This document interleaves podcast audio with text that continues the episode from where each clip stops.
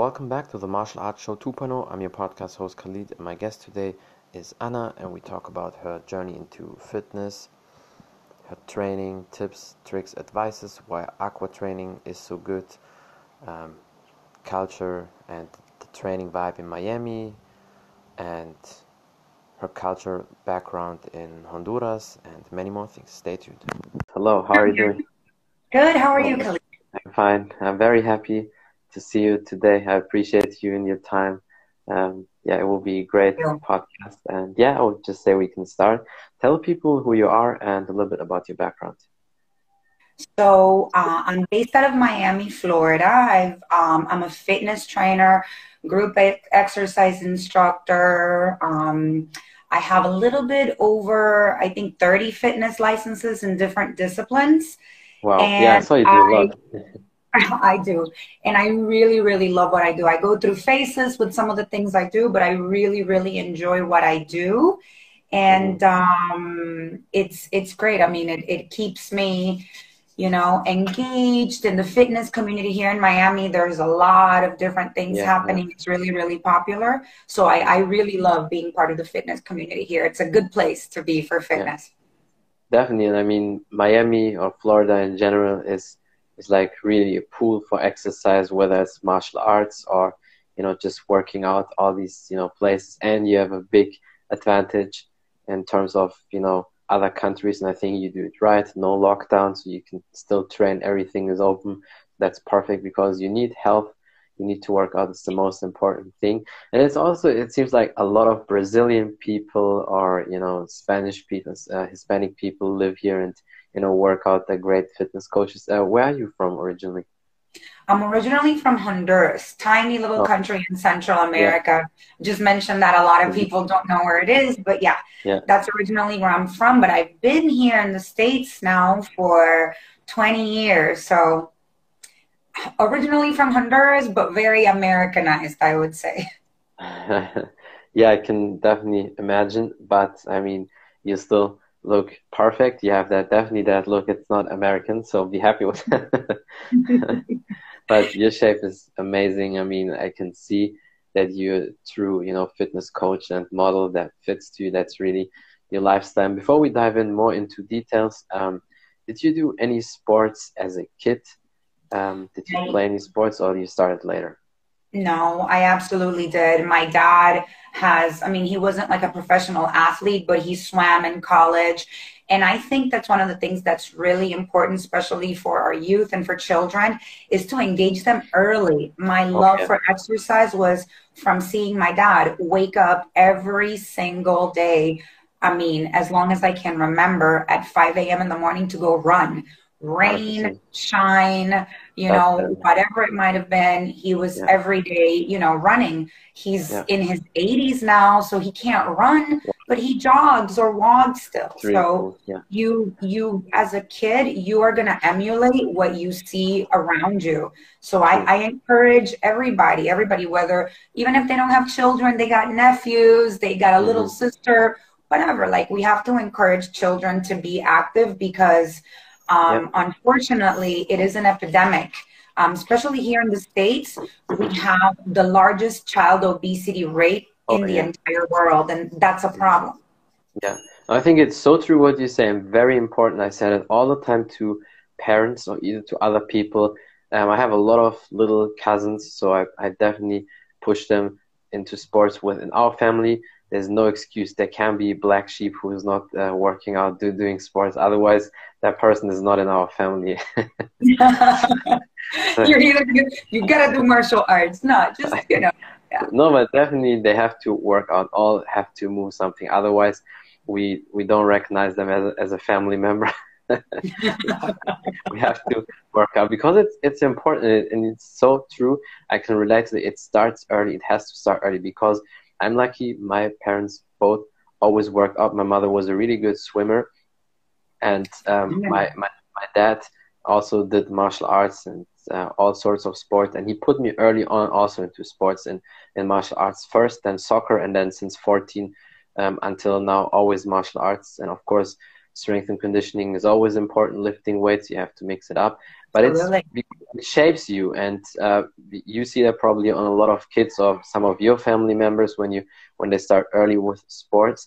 It gives you the discipline, the focus, and you will carry that on in uh, your whole life. And you see also the difference. I mean, you said it right. Germany is not too um, far away from America in terms of obesity. I mean, America is just a bigger country, and you have a lot of you know food where it's XXL or super duper yogurt and stuff like that. But other than that, German people are also really obese and fat, and especially the kids. And I remember it was not like that in my childhood, and it gets worse and worse. I think every decade.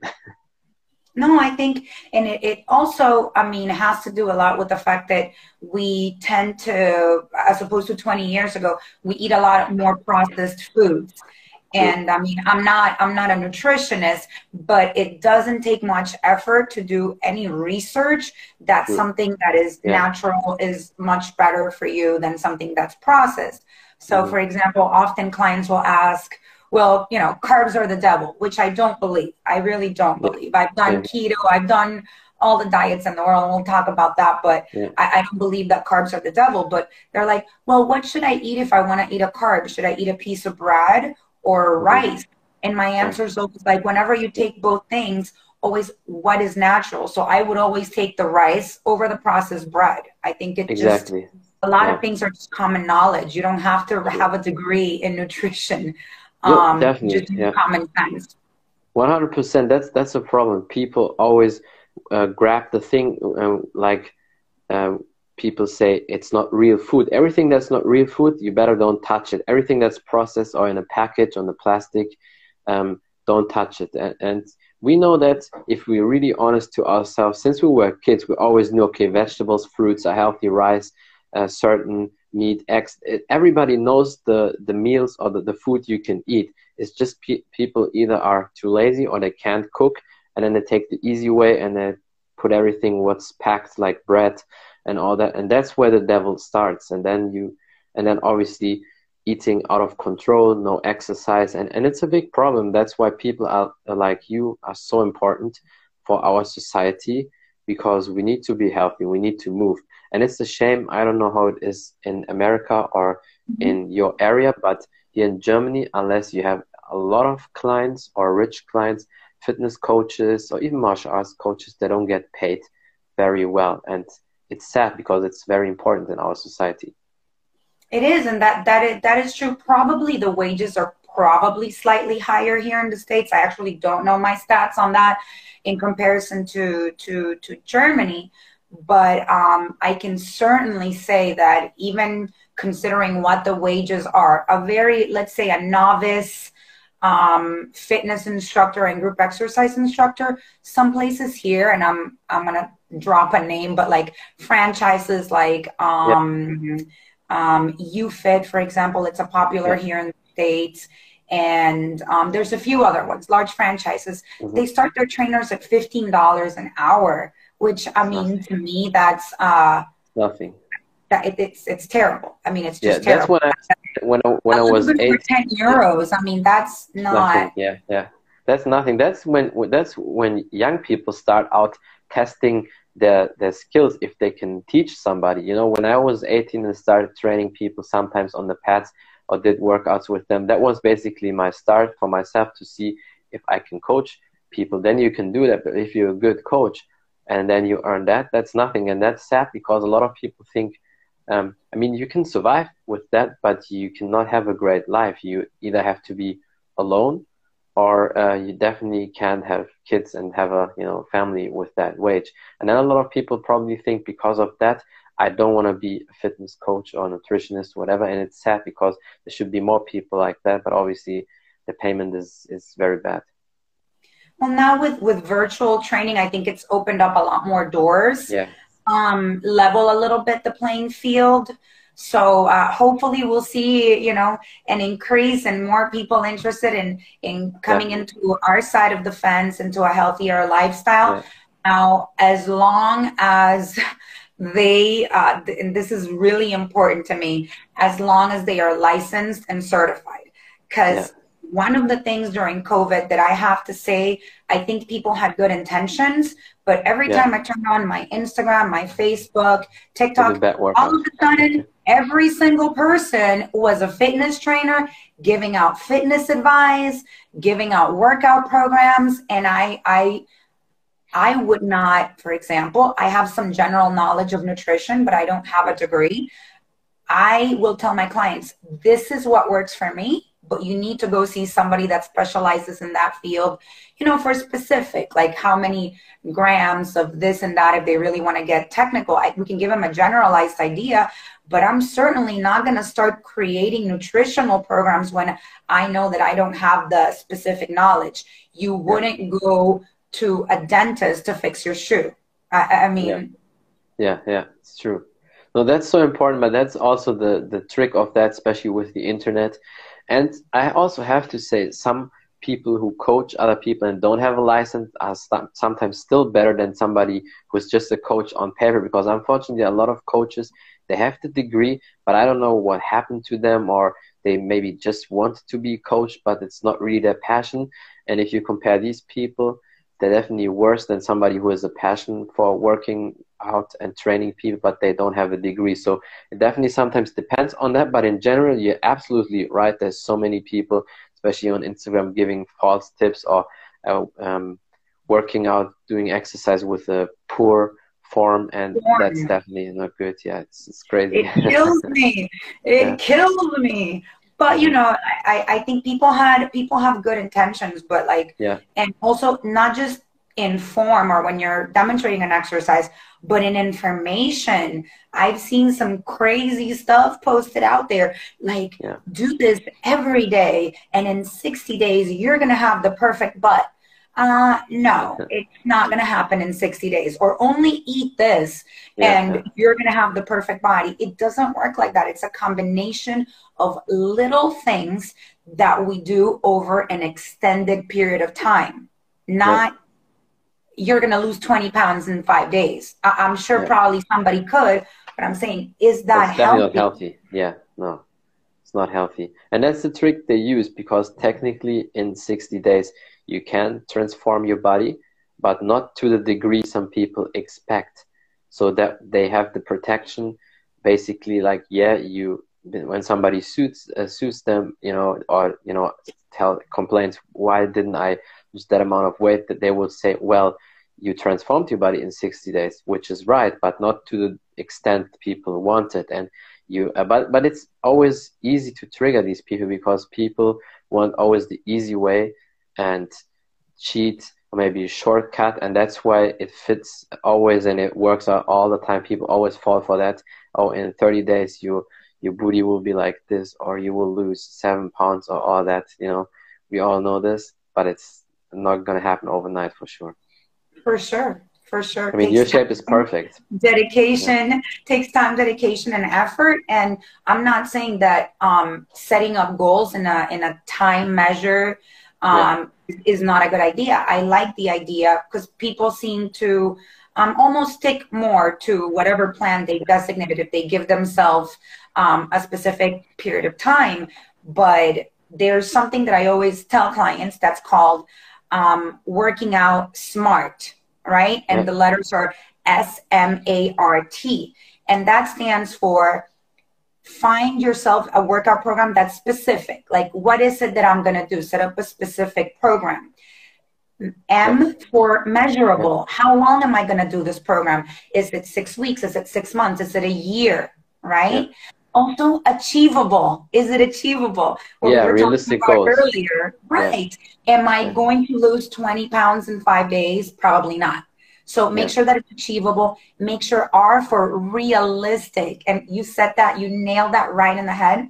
Um, the expectations have to be realistic in anything that we do. We're not miracle workers. And also time frame, which is the other thing that we spoke about. So I always tell people, look it up. You can see it on the internet if you don't like uh, remember it. Um, work in that space. Work in SMART, the acronym SMART, and it, it makes a lot of sense and it's really simple yeah. to follow.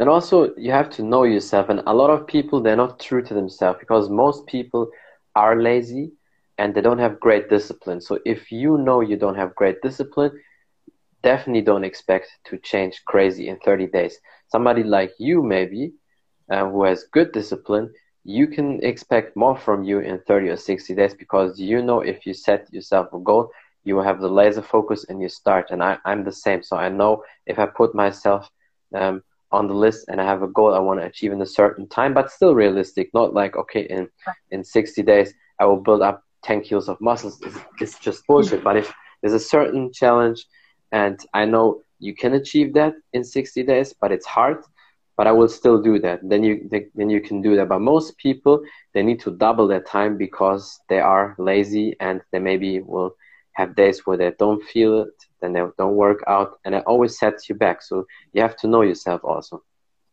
I mean, I, am not gonna lie. I have. I mean, I tend to work out a lot most yeah. days. Mm-hmm. But there are days that I don't I, I, I don't feel like it. Maybe it's motivation, maybe because I'm yeah. just like a little bit tired from the week. Like Sundays, I definitely mm-hmm. do take the day off. I'm not doing yeah. anything today. Yeah. But okay. I worked out probably 15 to 20 hours like Monday through Saturday. So it, it's like it, it's give and take are most people people tell me oh anna well i'm not going to work out two to four hours a day. And i understand that maybe if you have a regular like um, corporate job i used to have one many many years ago i probably wouldn't have found the time and motivation and discipline yeah. to work two to four hours a day. But even if it's a small period of time that's really what matters is the accumulated result. True but I think that us as trainers, it, it is a little bit easier. And I always tell people, don't measure yourself yeah. by anybody else's standard. Just, you know, sure. do the best that you can with what you've had.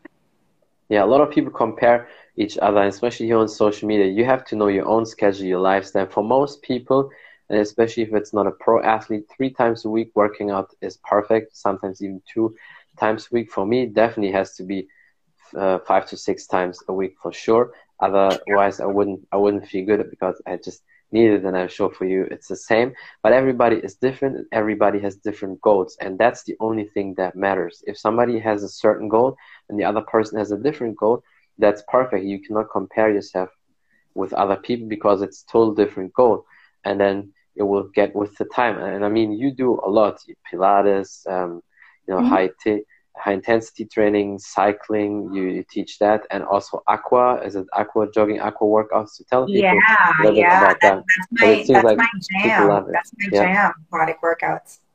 Okay, yeah. Tell people a little bit about that, doing the, the cycling, aqua workouts, and how does it work, and what can people expect from that? Sure. So, um, I mentioned, I think earlier, I, I do, and, and we all have you know, things that maybe hold us back a little bit. One of the things that um, holds me back, like especially probably in the last 10 years, is that I have four herniated discs, not from doing aquatic workouts, from doing um, very unintelligent things when I was really, really young. Um, and again, with not the right coach, um, with not the proper technique, um, I did a lot of CrossFit, and I don't have anything against CrossFit. I think CrossFit yeah, yeah. done the right way is great. Yeah. It just had negative results for me because I wasn't being coached properly.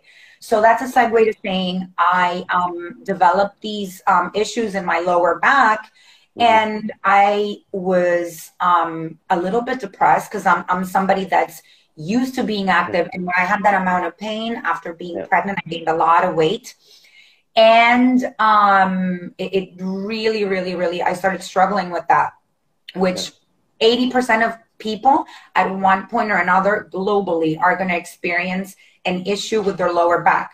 I'm not saying yeah. they're going to have chronic pain, but 80% yeah. of the world population will have an issue. Yeah, um, on, on, their spine. So it is something really common. And I was looking, I was like, if I can't work out, what am I going to do? So I decided to look into aquatic workouts and I was like, I used to think, oh my God, that's for like great grandmas, like with the noodle. Yeah, yeah, one and two and three and 4 mm-hmm. which again, nothing wrong with, but it wasn't my demographic. You, it didn't seem attractive at all to me. And as I did more research, I realized, wow, all the really smart athletes yeah. um, are doing aquatic workouts. So there, there's a reason why the competitive athletes know that and why they're sure. doing it. So I looked into it and I, it just became an obsession. After I started doing aqua cycling, I started working um, with a company called Hydrorider, who I work for the manufacturer. They actually make the yeah. bikes in Italy. And it was like love at first sight. I, I, I went on the bike and I felt zero pain. And mm. I literally, after my first few workouts, I would always end in tears because it had been the only time in I think almost a year that I had attempted to work out that I wasn't working out in pain. So you can imagine they have a treadmill that runs underwater. It's the yeah. only way that I'm able to run. I can't run outside, not even now. It's it's too high impact for me. Yeah. And I can run on a treadmill, no pain. Yeah. I can cycle on a bike, no pain. And it helped me to be able to get to a point where I rehab my body that I was able to be in less pain and then incorporate land based workouts. But I did have to take about 18 months mm-hmm. um, that I wasn't doing very many. Um, yeah. Oh, give me one second. Sorry, there. Um, that I wasn't um, doing any land based training at all, yeah. and I wasn't weight training and it, that was very very hard to accept but i was working with my doctors and with people that were you know giving me some sound advice that you know sometimes you gotta lower the volume you gotta take time off. And i did just that. And then when i found aquatics it was like just you know it was a, a home run. And that was um, in 2013 so now i'm going on my eighth year now of not only did I become certified, not only was I a student initially, but I, now I'm also a for a few years um, an, an aquatics master trainer as well. So that's awesome. um, and I'm able to help people in my same circumstances every day. And I have young people and athletes that come into me. Look, I was injured. This happened, and I'm like, listen, don't worry. I've been where you're at. Very soon, you're gonna feel a lot better, and it's such Definitely. a joy, especially through aquatics, that I encounter people that have been injured. Yeah. That just brings me such. Uh, I mean, I, I can't even find the words, but I mean, it's it's beyond joy. It's it's it's it's beyond joy to see not just athletes, but regular people, people uh, that maybe suffer from chronic conditions. Like I, I have particularly people that have MS or that have bad knees, that have herniations as well, which is really common. And to be able to help them again, to be able to do, to be active, and then eventually get back to some of the things they were doing before. I couldn't ask life for anything better, really. Yeah. And as you know, the, the aqua training, definitely helps also to reduce the load because there's no load on the joints, but you can still go full force. So you can jump, explosive squats, and all that, and it's still a, a great workout because it's it's perfect resistance. And you know, even uh, as you said, the best athletes do that. And there's an example maybe for the people who listen now who follow the UFC a little bit, follow martial arts. Uh, GSP George St Pierre, former welterweight and and yeah, yes, I, I, yes, I saw you also follow him, and he he trains with the Hydro Revolution, you know, yeah. tools, and it's not like because obviously with the noodle for me it will be also nothing, but with the Hydro Revolution or other things, there's actual weight, so you can do bench press, biceps curl, all these things, and you have these ankle weights, weights which is perfect for kicks. Also, yeah. I really I really love that for kicks or you know these um, step backs, lunges, so it's really perfect and when you see a perfect athlete like him working out, and he is known for always looking into solutions, and he also had a ACL, you know, uh, injury in 2011, and after that he started working more. He started back then with his rehab in the water, and since then he trains more like that, and it definitely helps. Yeah, no, I'm, I'm a huge, I'm a huge fan of GSP. um, he's he's one of my inspirations, and yeah. I also have worked very closely with Hydro Revolution Fitness. Yeah. I awesome. love, love, love, love all their equipment. And when yeah. people, I tell people, oh my God, did you know that you're able to do like a full like yeah. circuit in the water? They're like, what? No, I can't do a bench press. No, I can't do explosive squats. No, you can't do this. And I'm like, you sure? Come to one of my classes and you'll see or simply look it up and i mean yeah. they have come up with really really revolutionary equipment there's a few other companies um, that also have equipment that's been i mean it's changed the face of aquatics but i definitely think hydro revolution is at the forefront of yeah. um, creating sure. equipment that has a lot of drag. So we call that drag resistance because the amount yeah. of pressure that you apply is going to give you the result that you want. So I always tell um, people that come and they they try the workout. I'm like, well, do you want to get one pound of pressure or do you want to get ten? I'm like, so yeah. if you you know you move the equipment like this, um, maybe you're, you're yeah. not going to so feel you much. Choose, you yeah. really go for it. You really engage. You really True. push against the water. You're Definitely. able to create 14 times the resistance. True. 14 times the resistance that you would performing the same exercise with an equivalent yeah. weight outside of the water. So when people tell me, "Oh, that's for you know, it's for old people, it's for people that are injured," no. they need to do the research, know, yeah. check the literature because yeah. I didn't know myself. You know. 10 years ago mm-hmm. and it's only because I've really educated myself so I think he's a really important figure in um in people see that he's such a known person and that he was a martial artist that he's so fit yeah. and it's been great for the industry. But I mean, besides him, um, Brazilian player Ronaldo, he yeah. regularly has an aqua cycling bike at home, and that's how he rehabs a lot of times when he's having knee issues. You know that it's, it's expected from from professional athletes that, that use their body a lot. You're eventually going to have an injury here and there. Very few people sure. go through an entire life um, without having any injuries. And that's why the water resistance is great because you can choose. You can do it slower, you can do it more explosive, you can have maybe even a partner pushing your arms and then do these things. That's why it's perfect. And you can go full force because there's really no pressure on all the joints. And that's what I like about that as well. And you said something also very true at the beginning with the um, lower back. A lot of people have issues with that. And one reason is, and still to this day, so many people don't know anything about mobility. They or they don't do it. And mobility is very important because and i'm a believer of that because it's not normal when you're 50 60 or older to have a lot of issues. When you got an accident or something happened to you that can happen. But if you are normal nothing happened to you it's not normal to have these issues. Uh, but if you fix your posture body Absolutely. alignment feet position knees don't collapse inside when you squat or when you do certain workouts when you take care of your body then you don't have these issues or if you had issues you can fix it like you also did. And it's very important and then you can still train because i mean you're the best example. Your shape is perfect so people oh, thank you. no, far, far far far from but thank you. Very close at least like 90% perfect. And that's why you know people should always look at inspirations like you. And speaking of training, how do you train? How do how do you divide your own training? Do you mix it up with weights and aqua I training, do. or how do you train? I do. I do very, very different things. I go through phases. I, I, am a, I'm a person that gets bored very easily. That yeah. just happens yeah, to be me. So I try to change it up. Also because when we change up what we're doing, we'll see results quicker.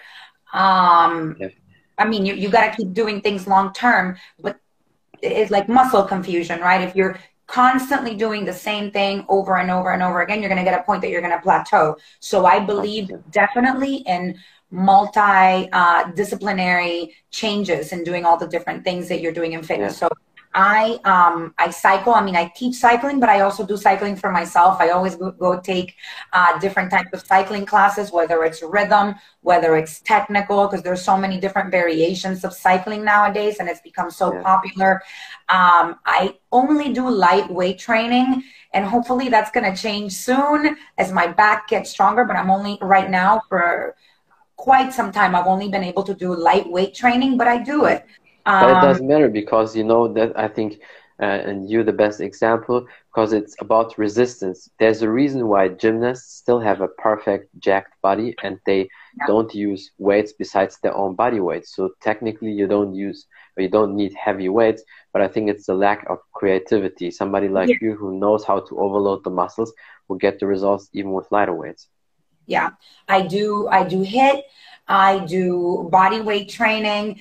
And I, when speaking of body weight training, I want to mention something really important, especially you know to um, our our female followers that may be watching. Yeah. One of the reasons why women tend not to like body weight training exercises, uh, maybe squats, we do, we overdo, but for example, push ups And somebody brought this up the other day. He said, "Well, why don't women like doing push-ups? Why? Because we don't practice doing them enough." There's True. no biological only, reason why it should thing, be yeah. easier or harder from a woman or a man. It's just because True. we don't practice it enough. Exactly. Um, Same with pull-ups. There's always, you know, most women can barely do one pull-up or just one, and that's it. But it's the practice because most women I know who do martial arts, because in martial arts sometimes you're forced to do push-ups. Yeah. They can always at least do 20, and I say man push-up because there's the version of female push-ups. You know, when you cross the feet and make yeah. it easy on your knee. That's what they do a lot of times. yeah, um, one of um, one of the coaches uh, that teaches uh, Muay Thai here in in Miami, like he would always say when people would go and he would start the warm ups with the push ups. He, you know, some of the girls would ask, "Do I do girl push ups?" And he'd be like, "There's no distinction here. Everybody does regular push ups here." Yeah. He's actually that that's funny because he, he actually. Yeah he's like there's no distinction you know people sometimes they need to modify and that's sure, you know yeah. that's fine. If you can that's fine too but some coaches are tough. Yeah that's good but i think you should always um, work on that and it's the same when people say they can't do squats with weights. It's because they have a poor mobility or poor technique then at the beginning it's okay um, substitute the exercise but your goal should still be work on that. So one day you can do pull-ups, one day you can do squats, deadlifts, or push-ups. You can, ex- I mean, I like that. You can't accept that you can't do something. So that's at least my. Yeah, there's there's assisted machines. If you maybe you can't you know, do a full pull up with all your body weight. There's those machines that you can, you minus the amount of your weight. And I mean, most True. even basic, I mean, I, I, guess you'd have to, for an assisted, you probably have yeah. to, not necessarily, actually, no, you can use a band on your yeah. feet and assist yourself at home for those of you that maybe are not, yeah. gyms are not open in your area or, but any basic gym would also have assisted machines for all those type of body weight exercises. But Pilates, I think it's extremely important. I tell yeah. all my athletes either if you know they're not in tune with one or the other, either Pilates or yoga, and I I do that yeah. regularly. Um, and I I do think that has helped me not only with posture, but it also helps me lengthen my muscles. Mm-hmm. And um, it does help me a lot when I'm going through bouts of back pain.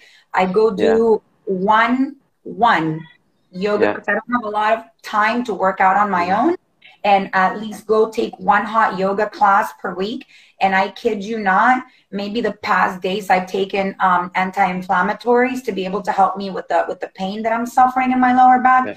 I go take one yoga class, and for maybe four or five days, I will have a need to take nothing, even right. while I'm still working out and doing all the things that I yeah. do because I, I am really active every day yeah.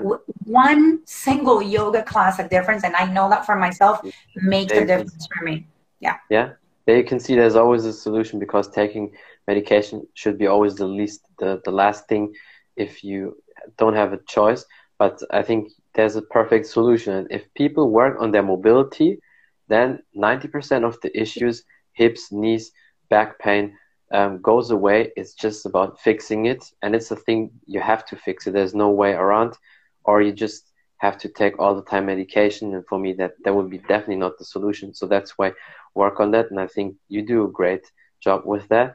And you know my podcast i also always um, try to get all sorts of people from different countries and cultures.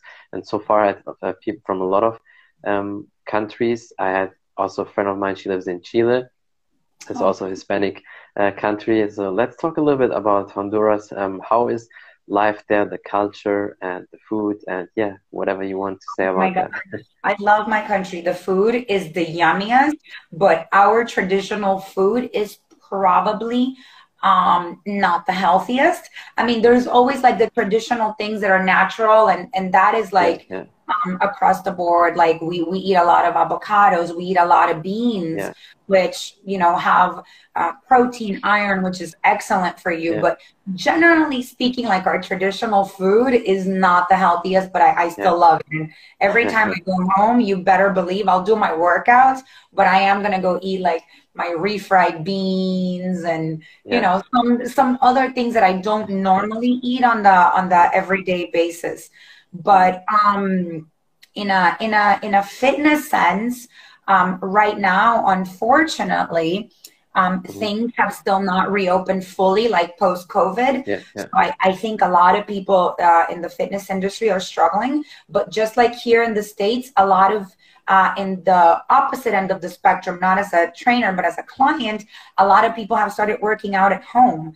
Like my yeah. brother lives back at home in Honduras and he built like a very humble little gym at home. Right. And now him, his kids, and his wife are working out together. And it's something that they would have never done before because the kids yeah. were in school.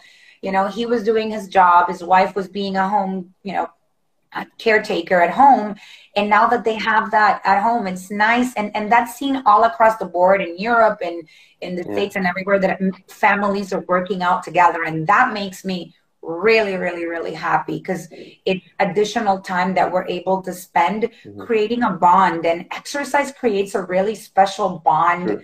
um, between people even in you see Definitely. it in teams uh, teammates yeah. become almost like family i've been part of yeah. you know, many teams sure. when i was in in high school and, and college and it's people that are always going to have a special place in my heart because they become like family and it does have something to do with that. You create a special bond when you're working out together. Yeah, definitely. Uh, you know, one thing I always like about different cultures is you learn so much about that. And I mean, the Hispanic culture is always very interesting. I know Honduras is a very small country, but maybe that makes it also so special. It has a lot of beautiful nature. Um, how are the people there? Are they also, you know, very helpful and, you know, sticking together like in many uh, different countries, or how is it uh, there? Um, unfortunately, in my country, there's a there's a large um, d- class disparity. Yeah. So we don't like here in the states. There's a very large middle class that's almost non-existent there. Either so rich or poor. Correct. So there's a lot of poor people, and uh, the majority of the wealth is by a very, very, very small percentage of people. So um, sometimes there is a lot of um, social resentment, which yeah. is completely understandable because so many people have so little and so little people have so much. So in, yeah. in terms of that, it, very common as another third world country, there is that. But I think during COVID, a lot of people have come together. Honduras, not only did, um, did they have COVID, but they had two category five hurricanes come through yeah, yeah. within 30 days. Um, so 2020 was an extremely difficult yeah. year for the Honduran people, but they're very resilient. Um, people have, you know, begun yeah. rebuilding, but it was definitely a very, very difficult period. But you did see people come. It was beautiful to see yeah. people come together, helping out their neighbors because mm-hmm. people that were already in such despair from COVID, then imagine having two major hurricanes happen within less than 22 days. I mean, it was beyond, beyond, beyond devastating, yeah. beyond devastating. And it also uh, increased the amount of COVID cases that they had, for example, like in November and December, mm-hmm. because um, a lot of people had to run out of their houses from yeah. rising waters um, with what what they had on their back.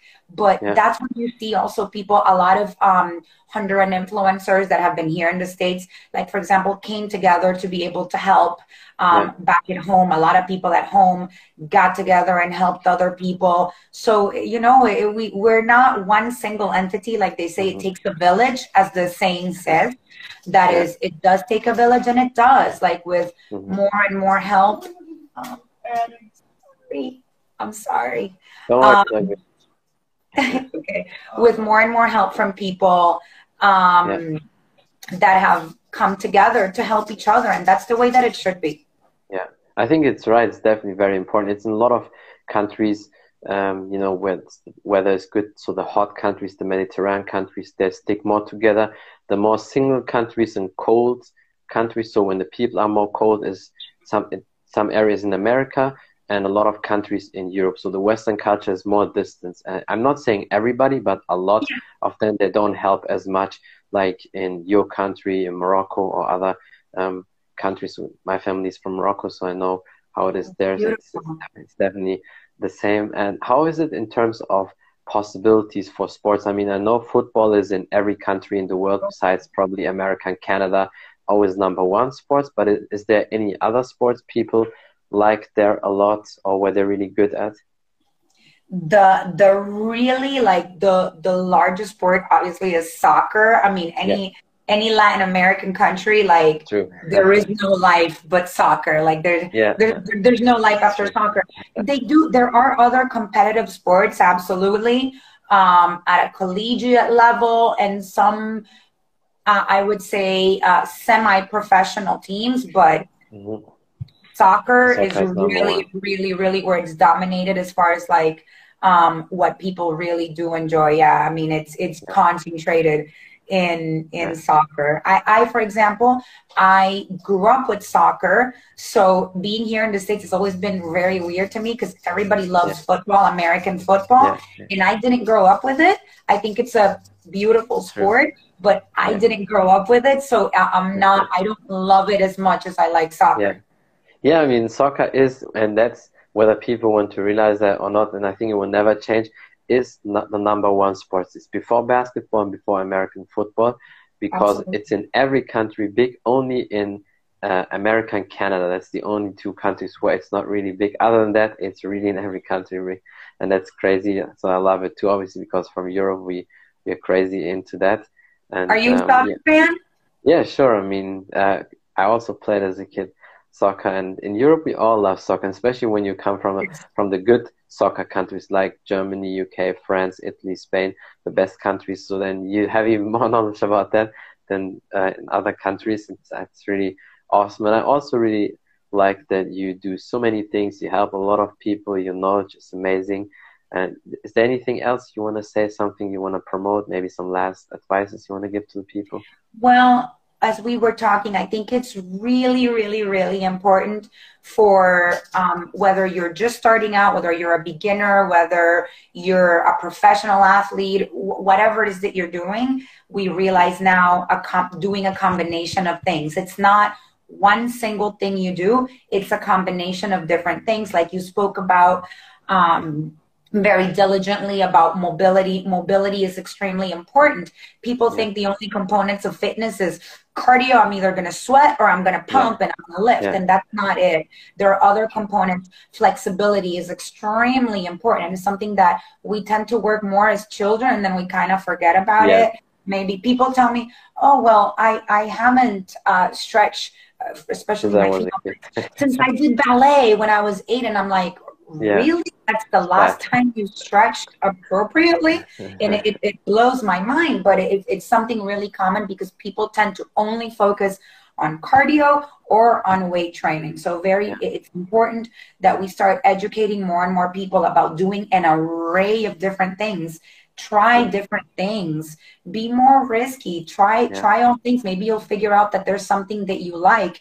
And just because something works something works for somebody else um, it doesn't mean that it's going to work for you. You have to find something that you like because exercise should not feel like punishment. Um, exercise is, yeah. is a prize. You know, there's a saying that says, yeah. um, exercise is happiness. And that's also true, not from just a um, hormonal point of view, because it does increase uh, endorphin and serotonin and all those happy hormones.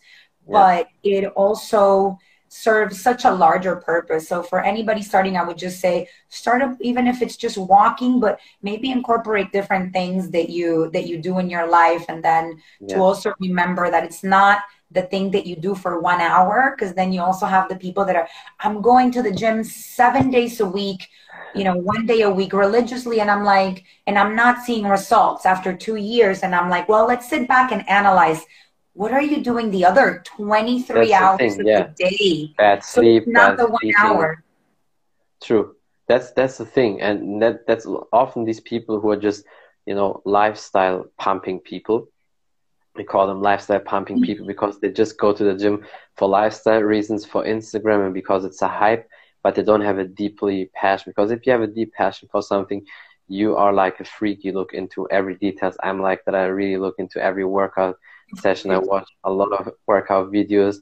focus on footwork, every position, you know, nutrition, what is healthy, how um, can I improve more, what supplement, what ingredients help more and more. It's, it's yeah, it's an endless thing, and I really like that. I love that also about you, and it's amazing.